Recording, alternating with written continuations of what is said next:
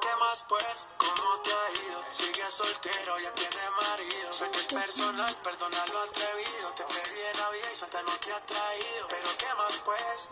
¿Qué ha habido? Te el rastro por distraído. Hola, buenas tardes y bienvenidos a un episodio más de mi pequeño mundo del maquillaje. Una vez más está con ustedes Valeria. Mucho gusto y espero que estén muy bien.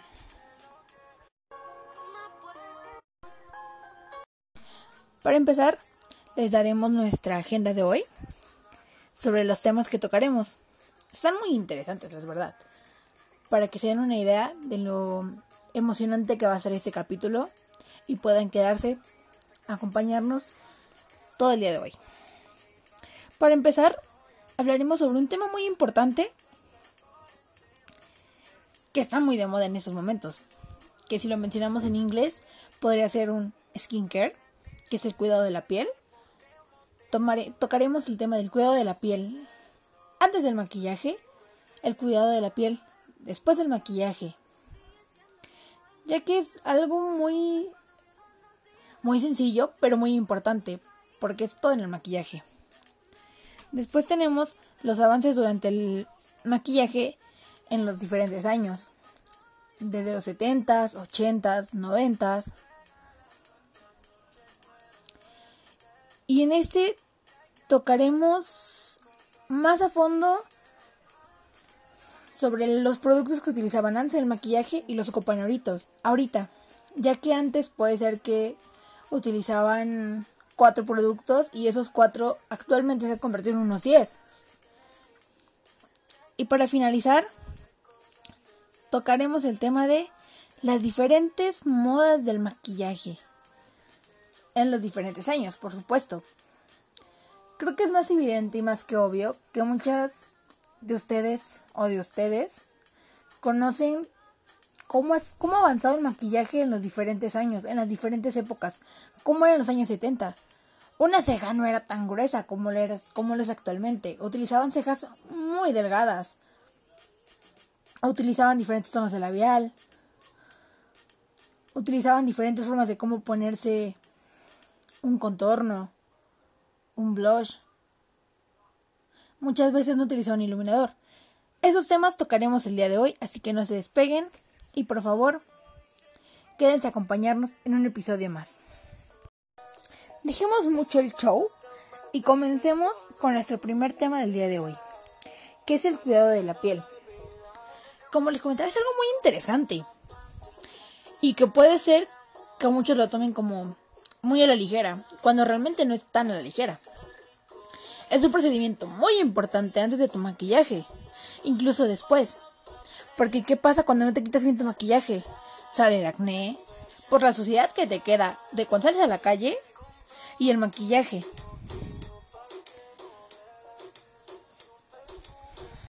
Digo, también cabe aclarar que existen diferentes tipos de, de rutinas. Como les decía, existe la rutina antes del maquillaje, después del maquillaje, pero más que nada, la rutina antes del maquillaje le llamaríamos una rutina de preparación, ¿no? ¿Ustedes qué opinan? Déjenme en, déjenme en los comentarios o en nuestras redes sociales. ¿Ustedes qué opinan y cómo le llamarían a la que va antes de realizar del maquillaje? Porque está la rutina de skincare de la mañana, la de la noche, y digo la que va después del maquillaje. Que sí, obvio, tú llegas de fiesta a las 12 de la noche, tu rutina de después del maquillaje se va a convertir en tu rutina de noche, porque ya estás quitando todo tu maquillaje, te estás realizando una limpieza y una hidratación. Existen diferentes productos.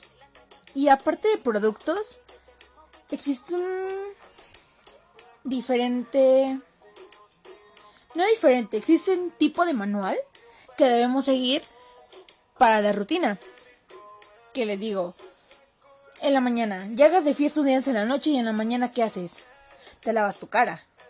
Obviamente. Pero por ejemplo, para hacer tu rutina de skin, primero tienes que pasarte un desmaquillante. En este caso, todos sabemos que el agua micelar para desmaquillante es buenísima, pero también después se tiene que lavar la cara. Entonces, ¿cuál es el segundo paso? Lavarte la cara. Como tercer paso te puedes poner una mascarilla o un gel de limpieza.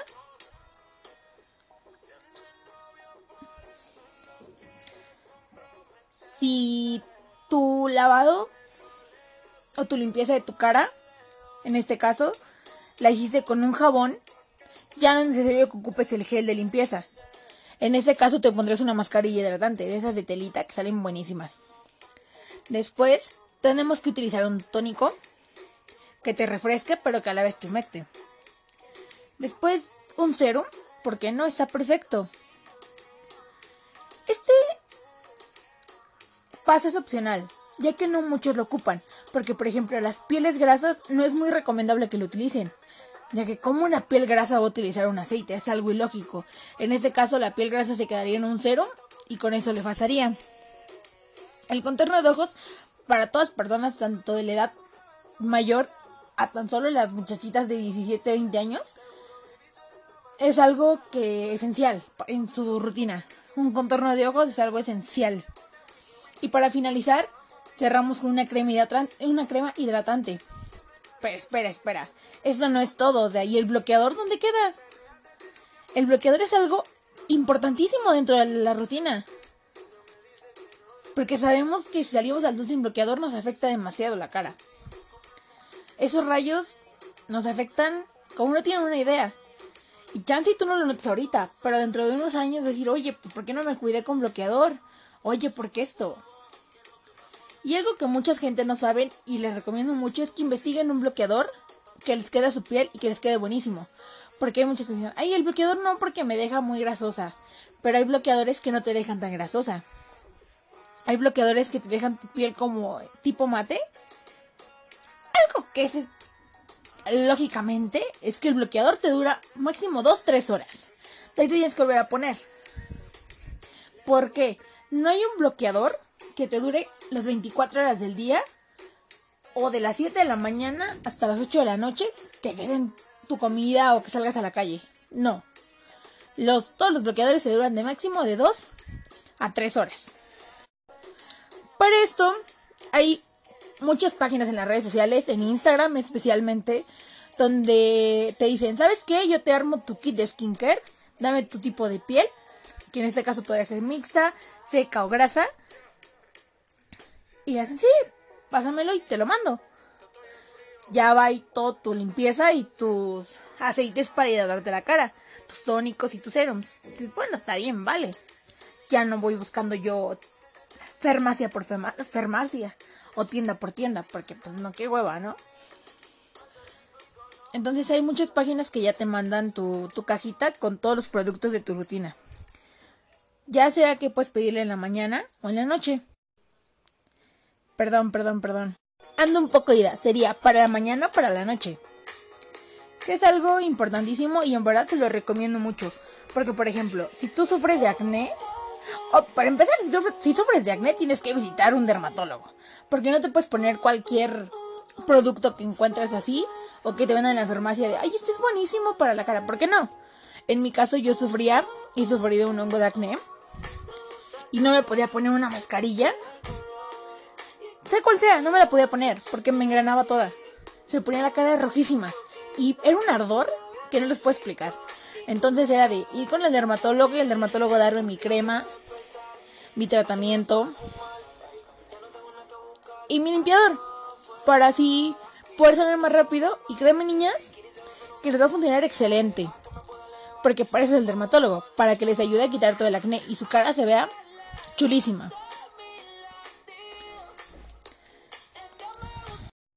Bueno, si me siguen en mis redes sociales, que si no me siguen, se las digo.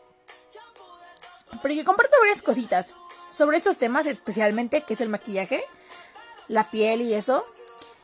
Y algo muy importante. Bueno, primero les dejo mis cuentas, ¿no? Por obvio. Que es Giselle guion bajo Díaz punto. En mi cuenta realicé una publicación que está, créeme que buenísima.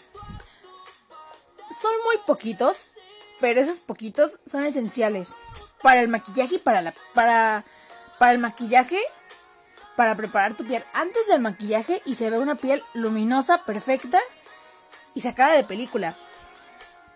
Dejé unos dejé cinco dejé cinco consejitos sobre el cómo preparar tu piel antes del maquillaje. Uno de ellos y el más importantísimo, cabe aclarar, el primero fue el mantén tu piel limpia. Les voy a dar un consejito, por si no lo leyeron. Pero ese sigue en las redes y pueden ir a leer, pueden ir a leer las veces que ustedes gusten. Para que tu maquillaje se vea bien, se vea limpio, lo más recomendable que les puedo dar yo, digo, no me lo sacando de la manga, ¿no? Tengo mi mis truquitos ahí. Que con una toallita desmaquillante o con un pad de algodón y tu agua micelar es que lo pongas sobre tres dedos, principalmente el índice, el del medio y el anular y limpies del cuello hacia arriba toda tu cara. Esto lo vas a hacer cinco veces. Y tú decir, ya me bañé, oye, pues que voy a estar sucia. No, o sea, no. A pesar de que ya te hayas bañado y te hayas lavado tu cara con tu jabón, con tu cepillito de foreo o con lo que tú utilices, sigue saliendo suciedad. Y, tú, es algo así como de, pues oye, pues me acabo de bañar, no estoy sucia pero realmente no es que la piel queda muy muy limpia. Entonces es algo muy recomendable. Como segundo punto tenemos la hidratación de tu piel. Puedes hidratarla con algún serum o alguna crema hidratante, la cual sea de tu preferencia o la cual te haya dado tu dermatólogo, la cual tú ocupes desde hace años que digas, está buenísima esta crema. La que tú gustes, pero que sea una crema hidratante que te quede y que por supuestamente te hidrate perfecto. Como tercer punto tenemos utilizar un primer. Existen diferentes marcas, diferentes primers. Pero lo que yo te recomiendo es que utilices un primer que te rellenador de poros. ¿A qué me refiero con esto? Que el primer no se siente pesado, pero al ponértelo, por ejemplo en la nariz, que llegan a salir los puntitos negros o en la barbilla o entre la frente y así, te lo pones y créeme que no se sienten, o sea, se siente tu piel lisita. Y no solo se siente, porque ese aspecto le da el maquillaje. Así se ve frente a la gente, frente a tus fotos, frente al espejo. Así se ve tu maquillaje. Se ve perfecto. El serum lo puedes utilizar en toda la cara. En los ojos puedes utilizarlo, pero en los ojos mejor te recomiendo utilizar un... O sea, prepararlos para antes de tu sombra. Y igual el primer es algo súper genial que te funcionaría para los ojos, ¿eh?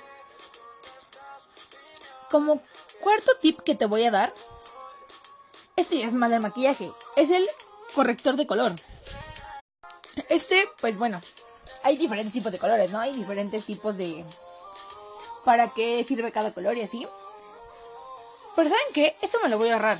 Y mejor me mandan... No, no me manden. Voy a poner una historia en mi Instagram con una encuesta donde ustedes me van a responder si quieren que les hable el próximo episodio sobre ese tema de los correctores, para qué sirven, para qué sirve cada color, incluso hasta cómo se ponen.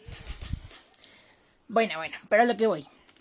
Este cuarto punto habla sobre el que lo más recomendable para mí y lo que me ha funcionado a mí, y no solo a mí, o sea, conozco varias que me lo han dado a mí.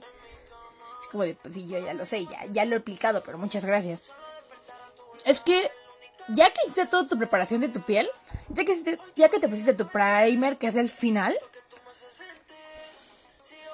te vas a poner el corrector de color en las partes donde lo ocupes. Para después ahí taparlo con tu corrector que utilices normal. Que acuérdense que el corrector para ojeras y así siempre va a ser un tono más abajo que tu base. Si ya quieres un corrector que te dé más iluminación, utilízalo dos tonos más abajo de tu base. Pero el, el que se recomienda mucho es que ocupes un tono más abajo de tu base. Entonces, después de que pongas tu corrector de color, y lo difumines con tu esponjita, con brochito, lo que ocupes. Lo tapas con el corrector eh, con, el, con el corrector que ocupas normalmente. Igual lo difuminas y ya todo eso. Ya después puedes utilizar, puedes utilizar tu base y tu blush y tu iluminador y todo lo que te pongas en crema para después sellar con polvo, ¿no? Pero créeme que ese tip es algo... Wow. Porque sí te hace una diferencia muy grande y no se te ven las manchas. Hay el corrector verde, o hay el corrector morado. No. Porque ya lo tapaste con el, ya te lo tapaste con el corrector. Entonces tienes doble cobertura. El color, el corrector de color que te ayuda a bajar los granitos así. Y más aparte el corrector color piel que te ayuda a tapar el corrector de color y más aparte a tapar un poquito más las imperfecciones que llegamos a tener. El último punto me emociona mucho. Porque mucha gente dice, ay no, es que cómo va a pasar eso, así no, a mí no, ah, yo he visto en videos y no es así. Bueno, cada quien tiene sus formas de maquillaje. Yo les estoy compartiendo lo que a mí funciona, lo que a mí me gusta hacer. Y lo que hace que mis maquillajes se vean geniales. Digo, no es que sea la mejor maquillándome, pero a mí me gusta cómo me queda mi maquillaje al final. Que el polvo sea el último paso que vayas a utilizar. Ese es el quinto. Así, como tal. ¿Por qué? Si eres de piel seca y te pones polvo a cada rato, te va a resecar más la piel y se te va a ver cuarteadísima. Si eres de piel grasa, chance es recomendable, pero ¿qué va a pasar? Te vas a ver muy parchosa de que a cada rato estás poniendo polvo, polvo, polvo, polvo, polvo. Y no, no es el chiste. No se ve muy padre que digamos frente a la cámara, frente a las fotos, frente a tus amigos, frente al espejo. No se ve padre. Entonces yo te recomiendo que pongas primero, en este caso, todo lo que es crema. Si ocupas blush en crema, póntelo. Si ocupas corrector en crema, póntelo. Si ocupas iluminador en crema, póntelo. Y ya para finalizar, selles, que sea lo último que hacer, selles con tu polvo compacto. Y si te gusta hacer el, el famoso horneado, lo hagas. Obvio, ya después de que hayas sellado bien tu cara con un... Si vas a hacer el horneado, te recomiendo que selles tu cara con un, una mínima cantidad de polvo compacto. ¿Por qué? Para que no se vea tan polveada tu cara porque es blanco. Obvio no tiene color, pero es blanco, entonces le da como esa pequeña iluminación a tu cara. Entonces, si no lo vas a hacer, entonces sí sella toda tu cara con tu polvo compacto, especialmente la parte de las ojeras. Y pon un poquito más en donde sudas más, que puede ser en el mentón, en la frente, en la nariz. No sé, hay diferentes, depende de cada persona. Y ya, después de que pongas eso, puedes poner ya, sellar todo tu contorno, tu blush con polvo, si así lo deseas. Si no, lo puedes dejar en crema y créeme que ya no se vuelve a mover, porque ya lo has sellado con un polvo compacto. Y ya al final, pues ya nada, solo te, solamente te pones tu fijador, que es agüita de rosas o la agüita, para que si lo puedes utilizar también para ver si te quedó alguna cosita media reseca que se nota ahí. El fijador te va a ayudar a hidratarlo. Si no, pues para fijar y que no se mueva tu maquillaje en todo el día. Es padrísimo eso. Bueno, no sé si lo que les di fue mucha información. Que para mí no, pero chance para ustedes sí. O tal vez no.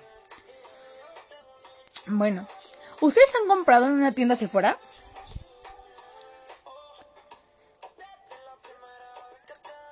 En este venden diferentes tipos de productos, ¿no? Diferentes marcas para lo que los ocupes. Y ahí podemos encontrar los productos para nuestro skincare. Les dejaré un poquito de un anuncio sobre Sephora. Para ver si les llama un poquito la atención y puedan visitar la tienda. Espero que sí, porque créanme que está buenísima. Y es cero caro. Yo no sé si lo que les di fue mucha información o chance hasta los aburrí. No creo, porque es un tema muy interesante, pero pues depende de la opinión de cada quien. ¿Qué les parece si echamos un poquito de chisme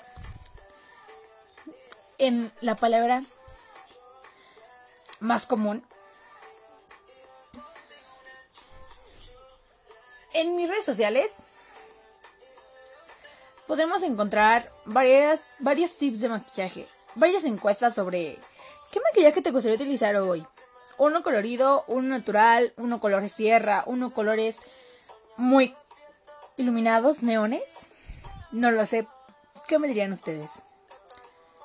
Pero a ver, cuéntenme y déjenme sus comentarios aquí en el podcast o en mis redes sociales sobre ustedes qué tipo de maquillaje utilizan. Y especialmente sobre cuál es su rutina, qué rutina utilizan, cuántas han probado, cuál les ha quedado mejor. No sé. Cuéntenme ahí sus cositas. Aparte déjenme ahí comentarios de qué es lo que les gustaría más saber sobre maquillaje. Si quieren que hablemos sobre un tema en específico. No sé, no sé, algo que les interese a ustedes. Que podamos tomar aquí en el podcast. Hay cosas muy interesantes sobre el maquillaje. Ya hemos abarcado unas pocas antes en los diferentes podcasts que hemos hecho. Pero créanme que en esta temporada lo que se viene está buenísimo y no se lo pueden perder. Porque no solo tendremos invitados especiales, sino que también tendremos en los próximos capítulos. No les puedo decir en el siguiente porque no sé en cuál. Eso no dependerá de mí. Pero tendremos la opinión de un maquillista profesional sobre las diferentes marcas de maquillaje que han existido, ¿no? Ese tema me interesa a mí bastante, no si ustedes. Pero es un tema muy interesante porque está muy curioso, ¿no creen? Que ya actualmente estén sacando muchas marcas así carísimas de maquillaje que ahorita ya están en el mercado en 50 pesos. Que obviamente pues se ve que no son originales a leguas. Pero hay mucha gente que sí las compra. Entonces, ese es un tema que me encantaría abarcar. Pero, ¿a ustedes les gustaría ese tema? Si sí es así, déjenmelo en las redes sociales. Y les prometo, les prometo, les prometo que en el próximo podcast lo tomamos en cuenta y hablamos sobre ese tema, porque a mí es algo que me interesa bastante.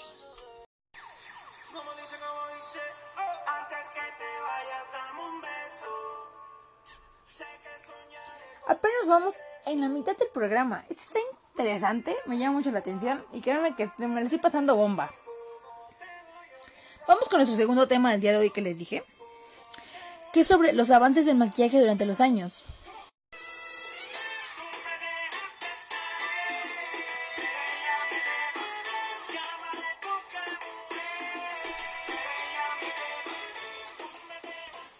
¿Se acuerdan de esas canciones? No, hombre, son unas canciones que... Aparte que están buenísimas para cualquier fiesta o para cualquier reunión. Son una mm, etapa muy importante a mi punto de vista en el maquillaje. ¿Por qué? Porque no son de ahorita. Sin embargo, ¿ustedes se acuerdan cómo se maquillaban en aquellos tiempos? ¿Cómo se maquillaban las modelos que pasaban esos videos? Bueno, como les comenté, nuestro segundo tema habla sobre eso. Sobre el avance del maquillaje durante los años. ¿Por qué? Porque, escuchen esta joya.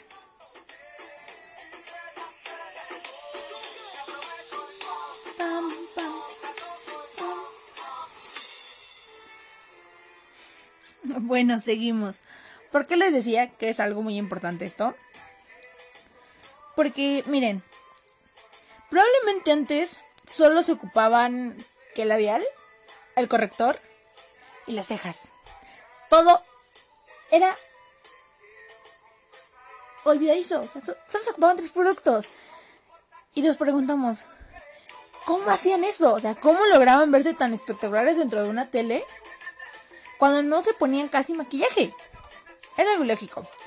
Pero bueno, supongo que cada maquillista en esa época tenía sus truquitos para que las chavas se vieran espectaculares. Modelos, perdón, modelos.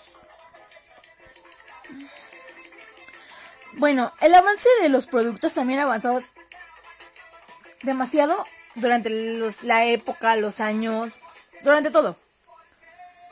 ¿Por qué? Porque probablemente antes era de los labiales que se ponían eran puros de barra. Yo en pequeña investigación que realicé, no me acuerdo que utilizaran labiales de, de ay, labial mate o labial este, labial el otro, no. Que cabe aclarar que existían diferentes marcas de maquillaje para esa época.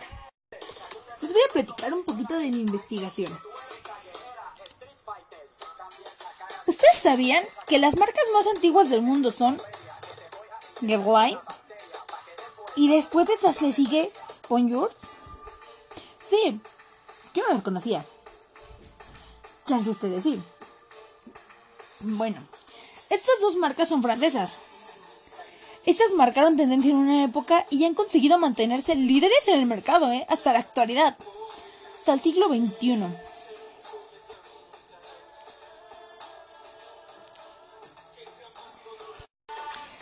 Comienza en el siglo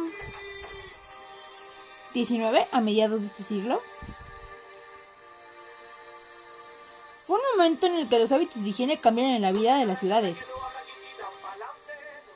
Esto fue aprovechado por los mejores fabricantes de aroma y productos de aseo para crear importantes marcas de maquillaje que perduran hasta nuestros días. París, como todos sabemos, fue la capital de perfumes y maquillajes y Londres la capital de los jabones. De ahí sale esta frase. Haced buenos productos, no se dais nunca con la calidad. Tener ideas sencillas y aplicarlas escrupulosamente. ¿Cómo ven esto, eh? Yo lo sabía, es algo muy interesante. ¿Ustedes lo sabían? Estas palabras eran las que usaba Pierre Franco Pascal, fundador de la saga Wine. A mediados del siglo XIX, para alentar a sus colaboraciones, sin lugar a dudas, este médico y químico era un precursor en su época al introducir la industrialización. Está interesantísimo, ¿no creen? Esto lo metió en el mundo de los perfumes y la belleza. Y la personalización como un elemento diferenciador de su marca. Algo curioso que llevan sus mensajes inéditos, em, efímeros, y los únicos que usaban eran por espacio de una noche. El lujo como experiencia. Sin duda el lemo de lujo en la actualidad y que le valió a Klein para tener entre sus clientes a reinas y emperatrices de todo el mundo, ¿eh? Como la emperatriz Eugenia de Montijo, para la que creó el EU de Colange Imperial. Y en la actualidad estos siguen comercializándose, o sea, lo podemos conseguir aún. Para la reina de Victoria, para la reina Victoria de Inglaterra, la reina Isabel de España. Sí, sí, emperatrices como no tienen una idea. Bastante interesante todo esto. El año pasado, Bonjour celebró su 150 aniversario de la marca. Esto surge cuando se asoció con Alejandro Napoleón y se asoció en el siglo XIX con un fabricante de maquillajes de teatro llamada Joseph Art Poinsing, que tenía un potente revolucionaria, una pasta para blanquear la tez. O sea, vean esto del blanqueamiento de la piel, está desde esa época. Que era una gran fusión en esa época, por supuesto. Pero no fue hasta 1880 cuando Bonjour despegó creando un original rojo de labios que revolucionó la historia cosmética, o sea, wow. Esto marcó un antes y un después.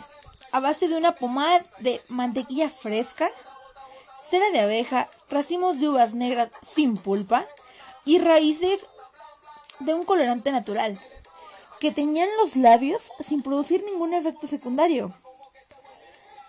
Bonjour se asombró como un líder indiscutible este consiguió patentar 217 productos de maquillaje en total a lo largo de su historia, pero sin lugar a dudas, el que le consagró como un mito fue el Pastel Joe. Está emocionadísimo, porque ¿saben qué es esto? Mm, yo no sabía. El antecedente de polvos compactos y el blush en pastilla para las mejillas, que se presentaba en una cajita de cartón redonda y estampada con flores. ¡Qué cool! Este es un emblema de la marca el Sender Rose, que todavía hoy se sigue vendiendo. Hay que buscarlo porque está muy, está muy emocionante esto. ¿Ustedes qué opinan? ¿Sabían esa información? Yo lo sabía. Está muy emocionante. Pero ven desde qué época está la el maquillaje. Yo no sé si este es el primer creador. Porque la verdad, por más que investigué, no me parecía así. El primer, primer creador de maquillaje. No. Parece. Ay, perdón. Estas son las marcas más antiguas del maquillaje. Y que ya vimos que están en París, ¿no crees? Pero nosotros en qué lugar estamos? Estamos en México. Y en México, cabe aclarar que hay diferentes marcas de maquillaje que tienen una pigmentación. Las sombras son hermosas. Unos labiales fabulosos. Obviamente son hechos por nuestra gente mexicana. A ver, cuéntenme ustedes. ¿Ustedes saben alguna historia de otro maquillaje? Digo, porque todos conocemos que las marcas ahorita son Mike, son Mac, NYX, entre otras. Por ejemplo, ya muchos artistas sacan su marca de maquillaje y está perfecto, porque algunas están chulísimas. Pero ustedes sabían alguna otra historia? ¿Sabían algún otro creador? ¿Otra marca muy antigua? Que yo no sepa. Digo, porque yo me enfoqué en esas dos. Cuando leí la historia dije, no manches, eso es interesante porque creo el primer, no el primer, pero creo es un maquillaje labial que, que marcó un cambio, ¿no? Entre el antes y el después. Así como también el blush. Yo me acuerdo que a mí me decían que el blush luego se lo hacían con el betabel, ¿se acuerdan? Pero vean, o sea, aquí ya era una pastillita de un blush en una cajita de cartón. Y un diseño, o sea, ya tenía este diseño y nombre, que era un diseño de flores. No, no, no, esto del maquillaje a mí me apasiona y me llama mucho la atención. Es ahí nuestro, nuestro nombre, ¿no? Mi pequeño mundo, el maquillaje. Porque ¿qué vamos a hacer todas las mujeres sin el maquillaje? Obvio, todas somos hermosas, todas somos unas reinas. Pero no me van a negar que te levantas y dices, no manches, o sea, ¿qué me pasó? ¿Dónde está la elegancia? Y ya que te pones un rímel, la cejita, un labial y haces el cambio así, flash todo cambia tan solo con esos tres productos. O sea, el maquillaje es algo milagroso que nos ayuda a todas después de una noche de fiesta, después de una noche llorando. No sé, pero es algo que nos ayuda a todos. Bueno, seguimos, se nos está pasando el tiempo volando. Ya acabo de ver el tiempo y no manches, nos quedan menos de 15 minutos. Pero vamos a aprovechar al máximo.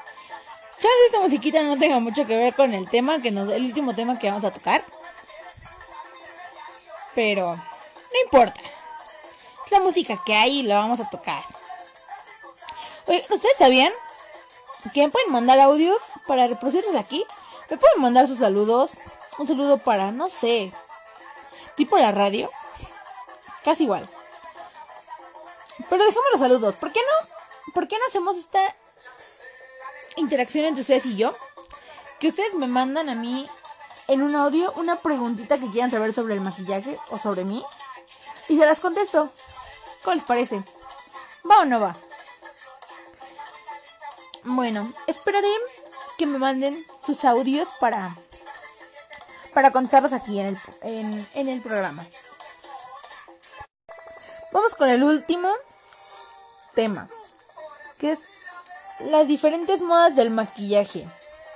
Como les mencioné en un principio, vamos a hablar sobre los 70s, 80s y 90s. ¿Por qué no sé ustedes? Pero yo siento que esas épocas marcaron mucho todo. ¿Qué les parece si empezamos por la época de los 70s? ¿A ustedes les gustaba cómo se vestían? ¿Cómo eran? Se vestían padre, ¿no? Bueno, lo que influenció mucho en el maquillaje en la época de los 70 fue la película Fiebre del sábado noche. ¿Ustedes han visto? En lo personal yo nunca la he visto, pero dicen que está buenísima. Entonces hay que aventárnoslas un día, ¿no creen? Creo que es interesante.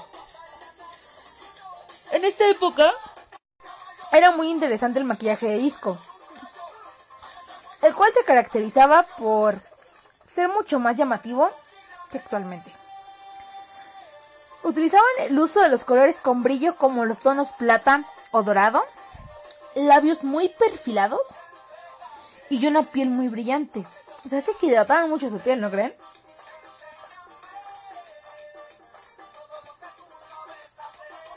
Bueno, yo digo que esto también influía mucho en su vestimenta, ¿no? Porque utilizaban camisas de poliéster.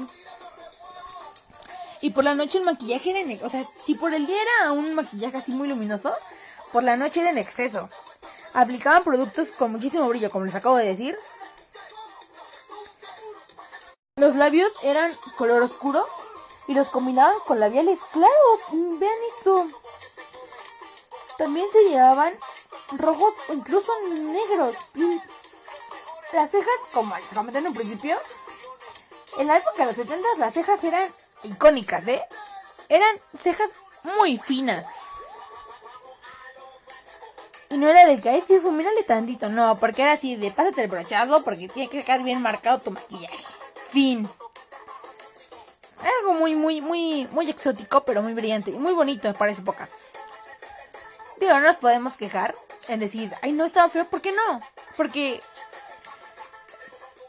para esa época, el cómo se vestían, el cómo eran, el qué música escuchaban, todo eso era icónico y tenía que ver con el maquillaje. Es como ahorita, tú te maquillas así porque, porque tiene que ver con el reggaetón, porque tiene que ver con la banda, en caso de Sinaloa por allá. Entonces, entonces, siento yo que es un maquillaje muy bonito para esa época. Obviamente, si tú llegas ahorita al centro y te maquillas así, entonces, oye, está loca, ¿qué, ¿qué onda con ella, no? ¿Ustedes qué opinan sobre este maquillaje? A mí me parece algo muy interesante. El maquillaje de los ochentas también fue una época muy característica. Era un poquito más llamativa. Pero ¿se acuerdan ustedes que en la época de los 80 se utilizaban un montón las sombreras? Las camisas y blusas estampadas con colores llamativos. Y sobre todo las camisas vaqueras, oigan. Era tanto una moda para las chicas como para los chicos y se llevaban anchas con mangas remangadas. En los 80 el maquillaje era agresivo, duro, dando un protagonismo a las cejas anchas. ¿Se acuerdan lo que les acabo de decir? O sea, si en los años 70 las cejas eran perdelgadita, en los 80 ya era una ceja gruesa y ancha. Ya se empezaba a ver lo de las cejas pobladas. Oigan, entremos en una de estas del túnel del tiempo y comparemos las cejas que utilizamos ahorita y las cejas de los 80 eran pobladas y anchas. ¿Y ahorita cómo son las cejas? Muchas ya ocupan pobladas, y anchas, ¿no? ¿Y no creen? Como en los hombres. Pero se afilaban mucho. Se afilaban mucho los rasgos de la cara. Marcando todos sus ángulos. Destacaban los pómulos con el famoso contorno. Dejándolos rectos y duros para que se destaque más la mandíbula y difuminando hasta el 100, o sea, así, un contorno extravagante. Y los ojos eran unos, pero tipo un ahumado cañón, pero no ahumado de negro, o sea, ahumado de diferentes colores cañones que se veían padrísimos, oigan. Y los labiales rojos, no, no, no, no, no, era un contorno que Dios mío te mueres, ¿eh?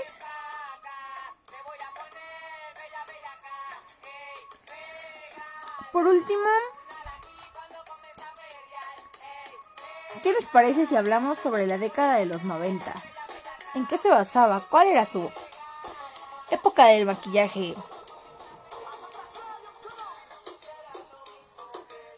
En la época de los 90, ¿me lo que suelo decir? En la época de los 90, el maquillaje era completamente en los ojos negro. Un ahumado perfecto.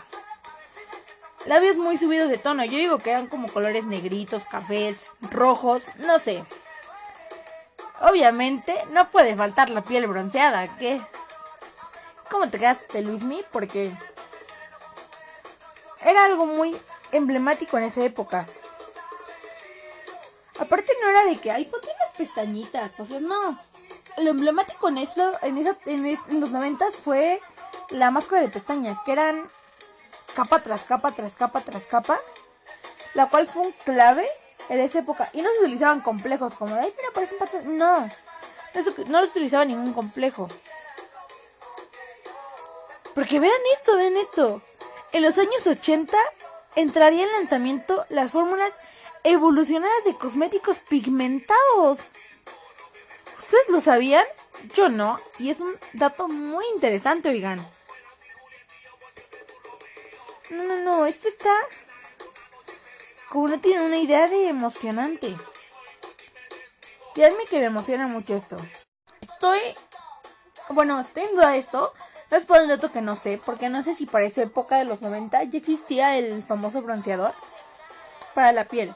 Según yo estoy enterada, que utilizaban la implantación de los rayos UVA y gloss aparece que no que no puede marcharse, ¿no? Porque utilizaban bastante gloss. Bueno, pero como todo, ¿no? ¿Cómo conoces, cómo se da a conocer una moda nueva? Si tú no vas a decir, ay, me lo voy a comprar porque va a implementar una moda. No, todo empieza por los diseñadores. Que los crean y las modelos que son las que las van a conocer al mundo que las utilizan y dicen, ay, mira, soy bien padre puesto, o esto, o el otro. Entonces, todo este maquillaje, todas estas modas, todo este tipo de cómo utilizaban las cejas, los labios, el maquillaje, era por los diferentes diseñadores que estaban en esa época, tanto de diferentes países, partes del mundo, y las modelos guapísimas que utilizaban en esa época. Así como en las diferentes revistas, por ejemplo, Vogue no, no, no, esto está muy interesante, oigan, ¿eh? tanto la evolución de la moda, los cosméticos, la perfumería, todo lo que tiene que ver con este show. Está emocionante, pero ¿qué creen? Hemos llegado al final de nuestro episodio, que obviamente es muy triste. Queremos seguir hablando más del tema, yo quería seguir echando chismecito con esto. Pero ¿qué les parece si seguimos echando chismecito por nuestras redes sociales? Para que tanto como ustedes y como yo nos informemos de esto, ¿no? ¿Qué les parece? Me despido de ustedes con un agradecimiento enorme de que un día más nos estén acompañando en nuestro programa. Créanme que me da mucha emoción, también, me da mucha emoción que interactúen con nosotros. Acuérdense los saludo hoy su verdadera amiga Valeria en un episodio más de Mi Pequeño Mundo, el maquillaje. Nos vemos en el próximo capítulo. Gracias.